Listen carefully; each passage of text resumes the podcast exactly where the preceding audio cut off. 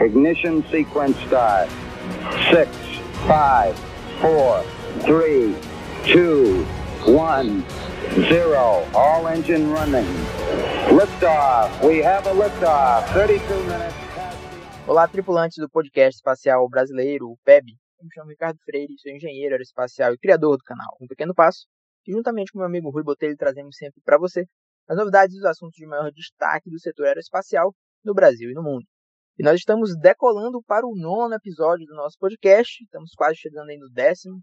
Já tem dez, digamos assim, linhas ali, tracks de episódios no, no nosso Anchor, né? No nosso Anchor. Mas é porque o PEB número 6 foram duas partes, né? Mas enfim, o PEB número 10 está chegando aí. Então é uma grande alegria aí para mim e para o Rui a gente conseguir tocar esse projeto até agora. E a gente gosta muito de fazer isso.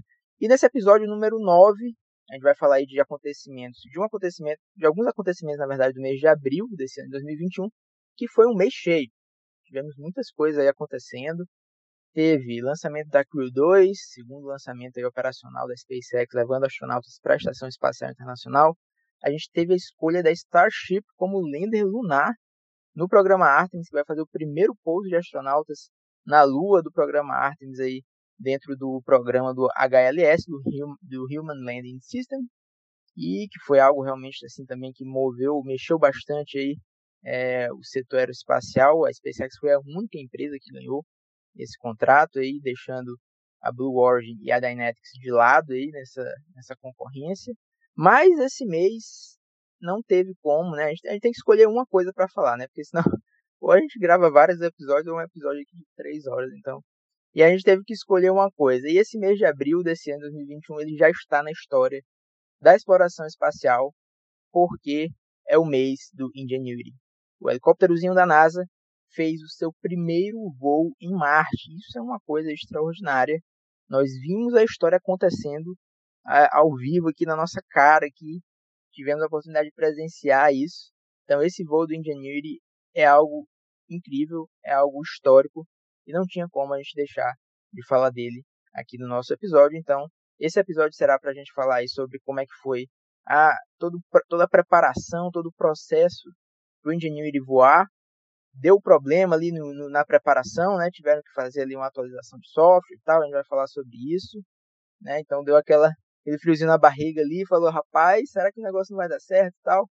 Mas enfim, a pessoa atualizou, foi, então a gente vai comentar como é que foi isso, esse processo aí de preparação para o voo, tava todo mundo doido para ver o negócio vai e não voava, mas é porque as coisas não funcionam assim, né? O bicho está lá em Marte, então tem que ter todo um preparo, etc. A gente vai explicar isso aqui e vamos comentar sobre como é que está sendo esse teste e como isso vai impactar o futuro da exploração espacial em Marte. Não, é não Rui? Fala aí. Olá, Ricardo. Olá, pessoal. Meu nome é Rui Botelho. Sou professor pesquisador na área espacial e servidor de carreira da EB e vamos falar, com certeza, Ricardo, dessa coisa, né? Que é a história acontecendo, né? Fico surpreso quando essas coisas acontecem e a gente tem uma oportunidade única, né? De estar tá vivendo esse momento, estar aqui acompanhando. Eu não tive a oportunidade de ver o homem chegar à Lua, né? Não tinha nascido ainda na época da Apollo 11, não vi essa parte da história, mas acompanhei vários outros fatos e digo que o que aconteceu agora é um momento único. Então, assim, realmente o Ingenuity, cara, é demais. Então, assim, a gente fica aqui embasbacado quando vê isso tudo acontecendo. Teve um probleminha ali, teve, realmente, mas não impediu que as coisas acontecessem, teve a solução de contorno aí. E com certeza a gente vai falar nesse episódio tinha mais coisas para falar. Eu estava tentando convencer o Ricardo para falar de mais coisas. Ele disse: Ui, já é tanta coisa para falar do engenheiro. E, cara, vamos focar nesse mês agora, nesse episódio. No outro, a gente faz um balanço aí das outras coisas que aconteceram, porque isso tem realmente relevância muito superior a tudo que aconteceu, das muitas coisas que aconteceram nesse, nesse último mês aí, desde o do último episódio que nós fizemos. É isso aí, Rui. Então vamos começar falando aqui sobre o Ingenuity. Ele é um helicópterozinho pequeno, né, consideravelmente pequeno. É um cubo ali com quatro perninhas e duas hélices em um mesmo eixo. Então é uma característica dele. Ele utiliza um sistema de rotação counter rotate, em que você tem duas hélices, que são é, hélices que estão rodando no mesmo eixo, em sentidos contrários, exatamente para compensar o torque entre elas, zerar o torque. Então, helicópteros comuns, geralmente a gente tem uma hélice central e uma hélice lateral que balanceia ali, zera o torque gerado por uma das hélices. O helicóptero sempre tem que ter essa, esse balanço. Então, no caso do Ingenuity, são duas hélices girando em sentidos contrários, e aí eles fazem esse balanço de, de torque, e aí o bichinho voa, né? E ele é um helicóptero que foi ali a bordo do Perseverance, ele foi na barriga, ali na parte de baixo do Perseverance para Marte, e aí o que aconteceu? O Perseverance chegou em Marte lá no dia 18 de fevereiro, fez aquele pouso lá que já tem episódio aqui, né, do, do PEB que a gente a gente já vem acompanhando, na verdade, essas missões para Marte desde o lançamento, né, no ano passado.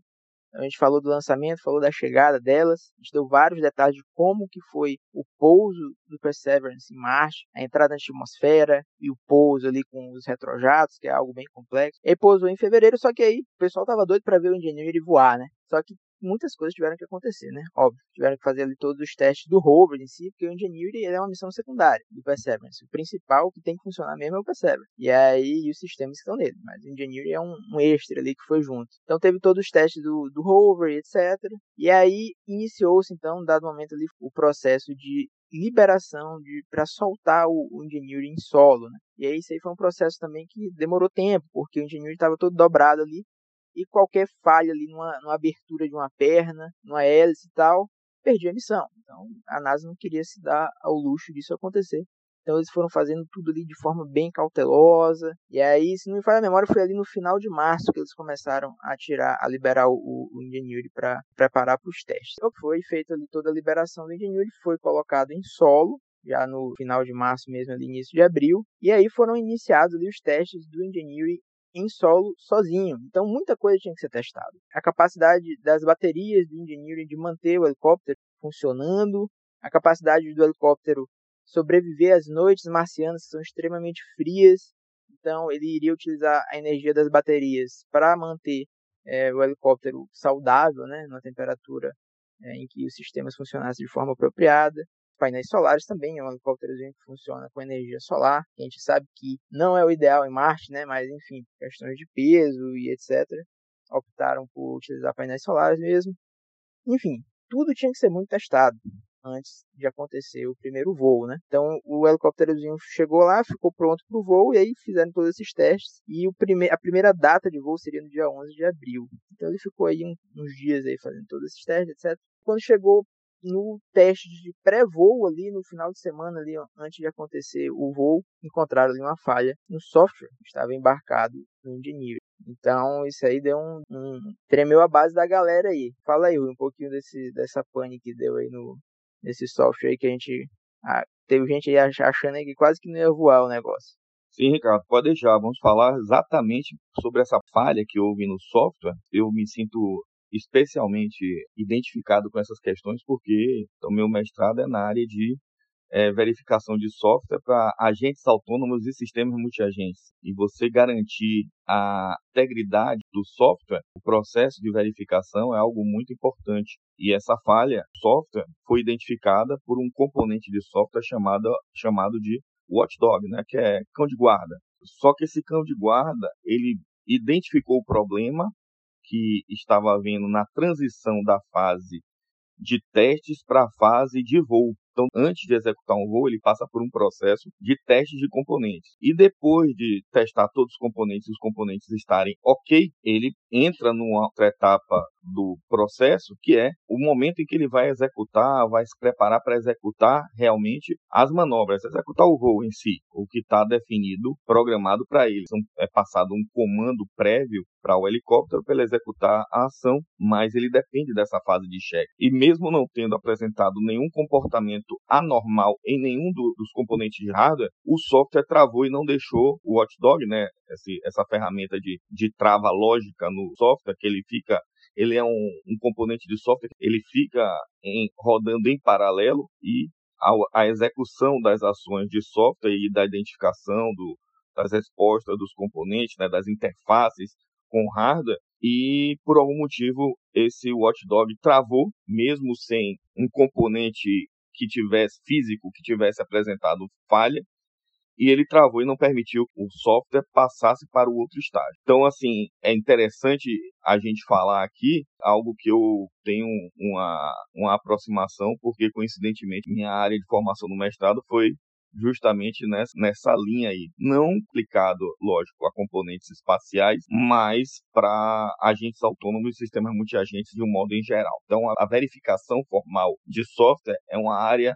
que pode ser aplicada também para hardware. A, a, verificação de modelos ela é especificar os, o hardware, os componentes, circuitos eletrônicos, também num verificador de modelos e você verifica se determinadas condições do software são violadas ou não por exemplo, deadlocks. Então você especifica dentro dessa linguagem de, uma, de, um, de um verificador de modelos e depois de especificar você roda cláusulas usando lógicas e aí depende de cada modelo de verificador usa uma linguagem e usam lógicas diferentes, né, que estendem lógicas de primeira ordem, são lógicas temporais, lineares e não lineares. Então aí é uma área que se a gente fosse falar aqui ia demorar um capítulo inteiro, não vou entrar no detalhe, mas assim, existe uma especificação em lógica para componentes temporais também nessas linguagens, e você faz essa análise através desse software, verificando se determinadas propriedades de safety,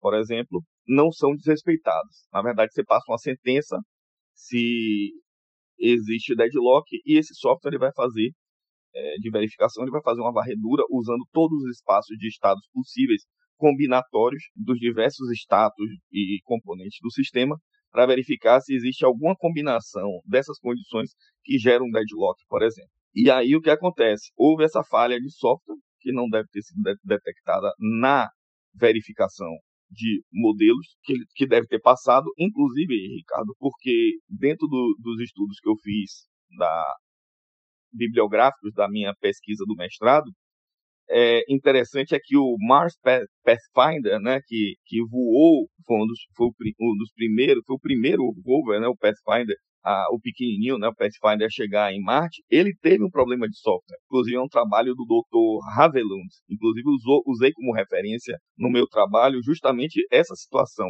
onde você tem robô, um agente autônomo, porque para rodar em Marte, o agente ele tem que ter um certo nível, o robô físico ele tem que ter um certo nível de autonomia, porque não dá para você controlar ele devido às questões de comunicação, o tempo que demora para uma mensagem, para um comando sair daqui da Terra e chegar lá e para as informações de telemetria chegarem aqui. Então você precisa que o sistema tenha um certo grau de autonomia. E o Pathfinder, ele também teve problema no software, e o software dele teve que ser recompilado aqui na Terra e depois teve que ser mandado o software para carregar lá no robô o software novamente.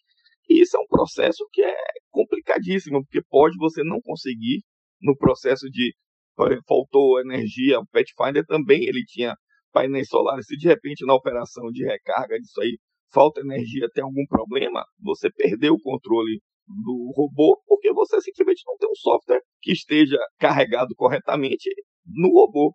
Então, assim, é algo, é uma operação extremamente delicada. E no caso do engenheiro, também se pensou, inclusive, o JPL fez as análises, identificou o problema, se pensou em recompilar o software e carregar novamente a nova versão lá, fazendo uma alteração mais profunda no código, trocando o software para o completo e o software de controle do, do, do helicóptero. Só que, por algum motivo, identificou que essa, isso daí teria um risco diferente do Pathfinder, que foi feito desse jeito, é, no Ingenuity identificaram que seria muito arriscado.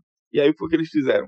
Eles alteraram alguns componentes individualmente, não o software de controle como um todo. E atacaram determinados trechos de código, que era justamente para dar um bypass no Watchdog e poder o helicóptero passar para o estado de voo e sair do estado de teste sem ficar travado pelo, pelo componente de segurança que se comportou de maneira não desejada. Então, Ricardo, é algo assim que é na área de engenharia de software, né? Também a área de verificação de modelos e engenharia de software é uma área muito, muito profunda da ciência da computação, da engenharia da computação. E assim, é altamente interessante você verificar essas propriedades de safety, de liveness e fazer o teste de um, de um software real. Eu tive a oportunidade de fazer isso com um sistema de multiagente aqui no meu projeto do, do mestrado. E lógico, quando você faz essa verificação, usando o verificador de modelos, quanto maior o seu sistema, maior a quantidade de estados, quando ele sai fazendo essas, essas combinações todos esses estados para identificar uma propriedade, se ela é válida ou não, isso pode gerar um, um, problema de explosão de estados e nem sempre você consegue testar todos os estados. E aí você tem que usar algumas técnicas de simplificação do modelo para poder, que são chamadas técnicas de compositional model check. Depois de verificado um determinado componente individualmente, quando você vai juntar mais componentes, módulos do software, você começa a criar abstrações, simplificações do modelo para diminuir a quantidade de estados e diminuir a probabilidade de explosão de estados. Então, não é um processo simples. A verificação ela é automatizada, mas a especificação,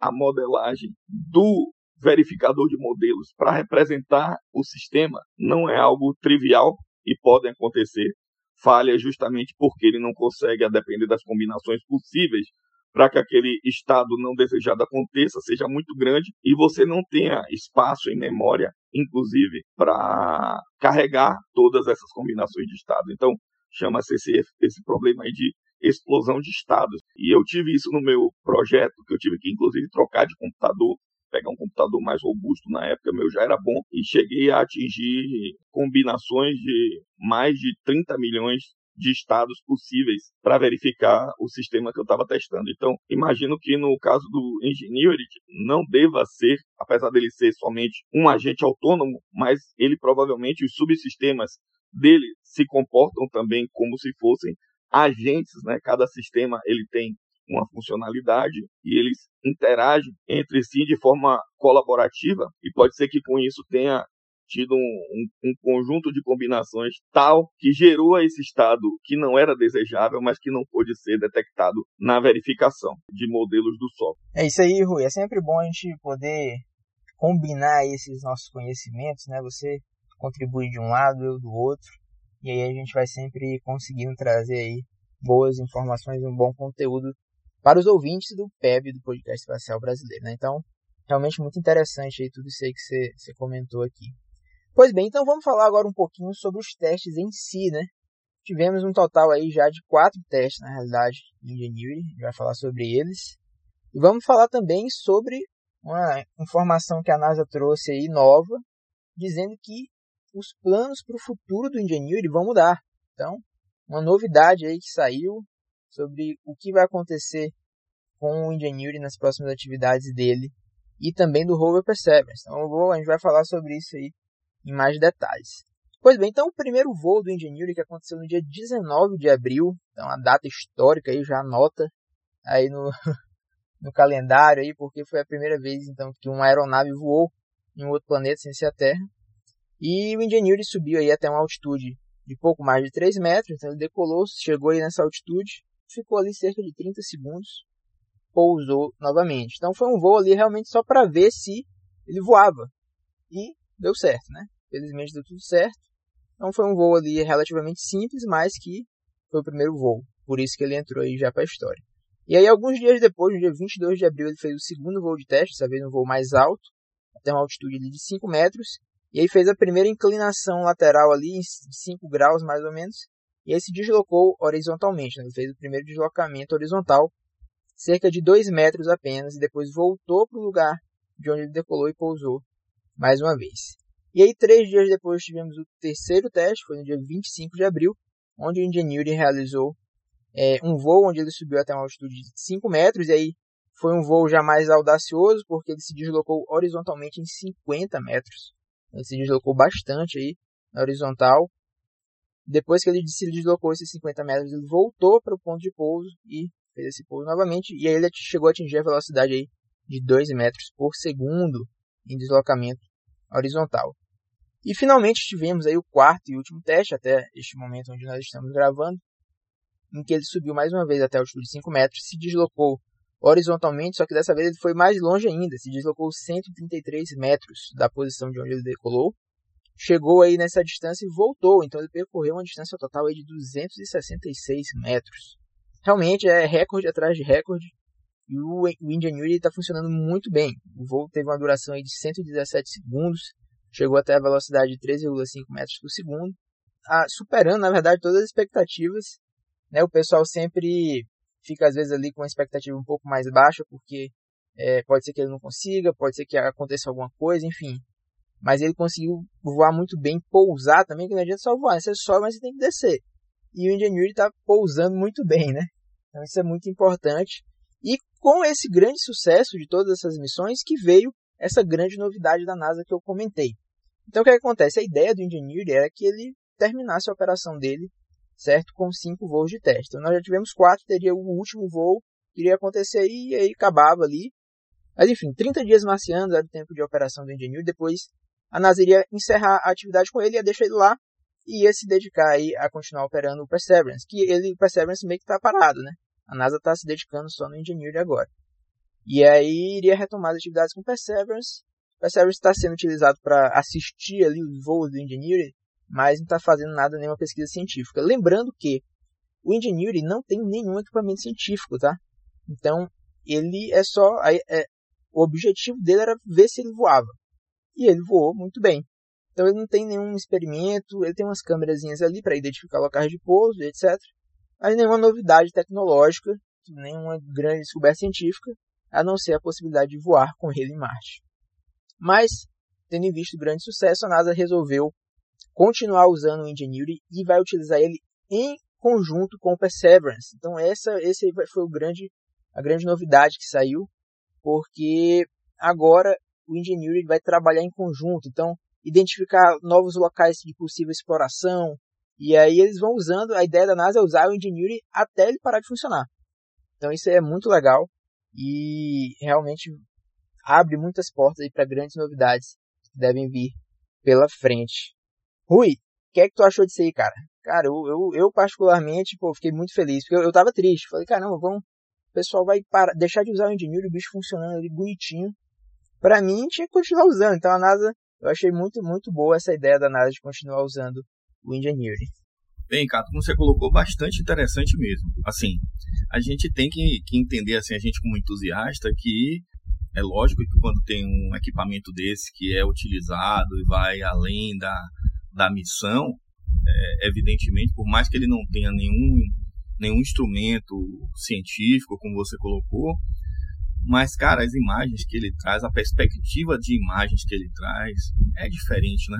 por mais que se tenham sondas com imageamento ótico em volta de Marte, com condições de imagens de grande qualidade, mas a perspectiva que o, o engenheiro ele traz da observação é, é diferente. Então, assim, eu acredito que a, a, ele está voando mais baixo vai trazer uma capacidade de você parar em determinado, você tendo controle de você focar sobre determinados objetos mais interessantes por mais tempo do que a passagem de uma sonda que está ali a não, sei quantos mil quilômetros por hora, ela passa aqui, uma, uma, faz o imaginamento de uma região, por mais que se tenha qualidade, mas você não tem condições de parar e observar um objeto por mais tempo, por vários ângulos diferentes. Então, eu acho que isso aí traz já uma grande contribuição em si. A gente não pode esquecer também nessa, nesse aspecto a extensão da missão é que, primeiro, o Engineering é um, um Pathfinder, né? ele é uma prova de conceito. Tá? Então, dele devem vir outros né, instrumentos, outros equipamentos que vão voar em Marte nas próximas missões. A gente não sabe o tamanho que vai ter isso, mas a gente sabe que é possível voar e que isso aí abre novas fronteiras de pesquisa e também aumenta o alcance da dessa pesquisa, porque com os rovers, por mais que a gente, a gente ache assim, é, que eles estão muito tempo rodando e tal, muitos estenderam também a missão, mas o raio de atuação fica comprometido porque eles andam muito devagar, certo? Então eles rodam muito devagar na, na superfície e ficam limitados ali a um, a um raio ali de, de dezenas a, a, ali a menos do que centenas de quilômetros, né? Então é, é um, é um limitador. e talvez para explorações mais extensivas, aí abre-se novas oportunidades. Mas voltando à questão da definição do tempo de duração da missão, a gente sabe que o pessoal, quando faz uma missão dessa, eles são conservadores. Eles consideram ali um tempo dado um grau de segurança. Por quê? Para não criar expectativas também, né, Ricardo? Já pensou? Não, o engenheiro vai voar por dois anos. Digamos que ele possa voar por dois anos. Teoricamente. Então os caras colocam o quê? Um valor mais real, talvez até mais pessimista. E depois, quando tudo dá certo, disseram, não, agora. Então, é uma questão também é, não só de uma prudência em relação às condições extremas que os, os instrumentos e os, os equipamentos, os rovers e agora o helicóptero estão submetidos, é também uma questão é, até psicológica, né? Você dizer, ó, era para durar dois meses, ah, agora vai voar, voar um ano, digamos. Então, isso cria uma sensação de um resultado até psicológico né, para as pessoas melhor do que se você disser que não, ele tem condições de voar até cinco anos. E aí voa um ano, aí eu não voou e tal. A gente sabe como as críticas são. Quando a coisa dá certo, ainda tem gente que critica, imagine quando não tem. Então, eu acho que isso aí é, é, é um, um aspecto que a gente tem que considerar também. Outra questão é que eu acho que o Perseverance e o, e o Ingenuity juntos, eu acho que eles se complementam um pouco nisso, porque você tem dois equipamentos que vão estar um acompanhando o outro, monitorando o outro, e, em missões complementares. Talvez o Perseverance não consiga subir numa determinada inclinação a rocha, quem sabe, mas o Ingenuity consegue pousar. Então eu acho que isso é, isso é importante, tá? Porque permite com que eles dois estando próximos, um consiga atender o que o outro não consegue fazer, pelo menos em termos de imaginamento. Então, eu acho que é muito interessante isso. Eu acho que é mais, uma, mais um bônus da missão. Tá? E se a gente já ficou feliz em ver que tudo deu certo, agora com essa missão estendida, com certeza a gente vibra mais ainda com isso e fica mais esperançoso de novas descobertas, imagens exclusivas, né? Porque até então não tinha se feito um imaginamento é, aéreo com um nível de possibilidade de manobra e de utilização que o engenheiro traz para a missão. Então, eu acho que esse é, esse é um ponto relevante, Ricardo, e assim, vamos aguardar aí, porque é como eu tenho falado sempre, cada dia é uma novidade agora, cara desde que essas missões surgiram aí, tem agora, não posso deixar de falar o, o episódio, nosso episódio agora é sobre o engenheiro, mas vai, vai descer aí o rover chinês também, cara. Então, assim, é todo dia uma novidade, cara. Todo dia alguma coisa e sempre notícias boas, né? Notícias que estão vindo aí, somando a pesquisa científica e a astronáutica mundial, né? Eu acho que esse isso empolga demais. Isso motiva a gente a estar tá sempre aqui correndo atrás da informação, tentando pegar, trazer, difundir esses conhecimentos, trazer essas perspectivas para os nossos, os nossos ouvintes, os nossos. Mas é isso aí, Ricardo. Acho que com isso aí a gente está de bom tamanho. Não sei se você tem mais alguma coisa para complementar, mas eu acho que a gente já podia encaminhar aí para ver quais são as missões, até falar dessa missão aí do pouquinho quando é que vai ser essa missão do do rover chinês, quando é que vai descer, vai descer agora no mês de maio, todo mundo está sabendo, a expectativa é essa, e aí fora os lançamentos que estão acontecendo e que vão acontecer aí. Então, Ricardo, toca aí o carro, manda ver e adiante aí os assuntos aí pra gente. É, Rui, como eu comentei até no início do episódio, né, a gente está tendo que escolher o que, que a gente vai falar, porque é tanta coisa acontecendo que a gente nem consegue, consegue falar de tudo que a gente quer. Né? É muita coisa realmente, muita novidade, muito avanço, mas graças a Deus que tudo isso está acontecendo aí, que não falta assunto realmente pra gente falar aqui nos nossos episódios do PEB. E com relação ao Ingenuity, eu acho que a gente falou realmente, abordou os principais tópicos sobre ele, falamos aí sobre detalhes técnicos, testes que aconteceram. E vamos caminhar então já para o final de mais um episódio do PEB, falar aí sobre os lançamentos e também das novidades aí da China lá em Marte, né? Vamos nessa!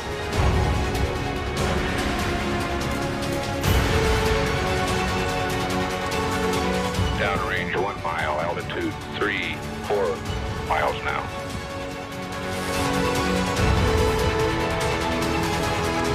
Muito bem, parte final então do nosso nono episódio do podcast espacial brasileiro. Vamos falar aí sobre os lançamentos, né, um balanço dos lançamentos que tivemos no mês de abril e maio desse ano de 2021.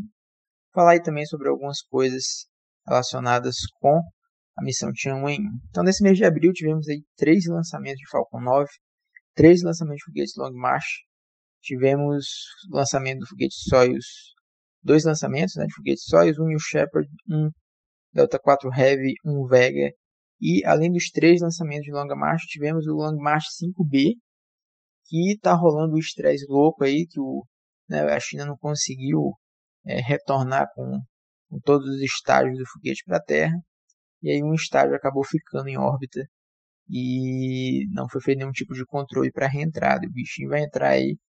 É, a gente ainda não, não tem informação da entrada, mas a princípio deve cair no mar. Mas é ruim, né? Porque a mídia, como sempre, criando sensacionalismo em cima disso, falando que ia cair no Brasil, ia cair nos Estados Unidos, ia cair em Nova York, né? enfim. Mas acontece. Mas a gente tá voltando aí, tá chegando e não deve ter nenhum problema não. Total então de 12 lançamentos tivemos aí nesse mês de abril desse ano. E no mês de maio a gente tem uma. Já tivemos, na verdade, três lançamentos de Falcon 9. Né? Tivemos lançamento aí o salto da Starship. E SN15 que foi sucesso total. Então muito bom ver esse, esse sucesso da Starship. E de um foguete Long March. E temos ainda 18 lançamentos previstos. 3 lançamentos de Falcon 9, 7 lançamentos de Long March, um Electron e alguns outros lançamentos aí, foguete Soyuz. Destaco aqui o lançamento, um, um possível lançamento do foguete GSLV da Índia, né? A Índia está bem parada em lançamentos desde o ano passado, desde o início da pandemia. O negócio, pelo visto, apertou lá na Índia, né? Mas enfim, tivemos aí é, esses lançamentos no mês de abril.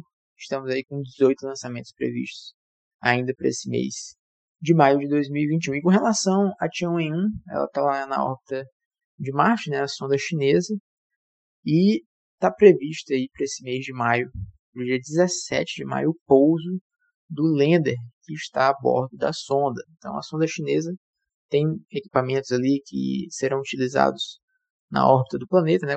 Vão utilizar a sonda ali orbitando o planeta para fazer estudos, mas também está levando o, um lander e um rover, certo? E aí está a previsão aí desse desse lander para o dia 17 e o roverzinho aí deve se tudo der certo, eles vão iniciar a operação aí desse rover.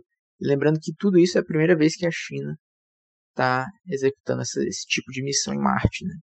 Então, realmente será um grande desafio e a gente, evidentemente, aqui do PEB, vamos ficar de olho e acompanhar todas as novidades disso aí.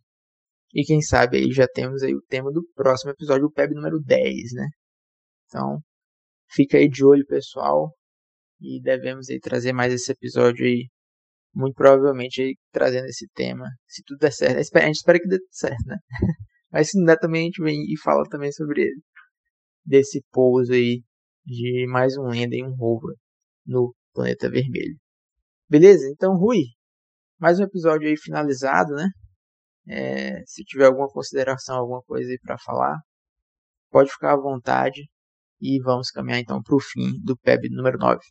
Então é isso aí, Ricardo. Acho que cumprimos a missão, trazer aí as notícias, né, as novidades aí sobre o, o e notícias aí de última hora. Você tocou no assunto e eu não poderia deixar de citar aqui, né, que foram as coisas acontecendo durante a nossa gravação. O Engineered fez o seu quinto voo, percorreu pela primeira vez um circuito que não foi de retorno à posição original. Então ele percorreu uma distância aí de mais de 100 metros em um sentido e pousou em um local onde ele não se encontrava antes, porque assim, o pessoal do JPL estava tendo cuidado de decolar o helicóptero num local seguro, né, uma parte do terreno segura, voava até uma determinada posição e retornava para aquela posição segura, porque sabia que podia aterrizar ali, não, não aterrizar em cima de uma pedra, um local que não tivesse estabilizado, e por aí vai. E agora não, eles fizeram um voo onde ele saiu de um ponto realmente, foi até outro e pousou nessa outra posição. Então isso aí é algo importante para a gente destacar aqui, o que é uma evolução da missão. Outro assunto importante que não tem a ver com a missão do engenheiro, mas você citou aí da questão do pedaço, né, do primeiro estágio do foguete longa marcha 5B, que estava essa confusão toda a mídia em cima desse assunto, que vai cair, vai cair em lugar, vai cair assim como você citou. E na madrugada agora do dia 8 para o dia 9, nos primeiros minutos do dia 9, domingo, aqui horário de, de Brasília, né?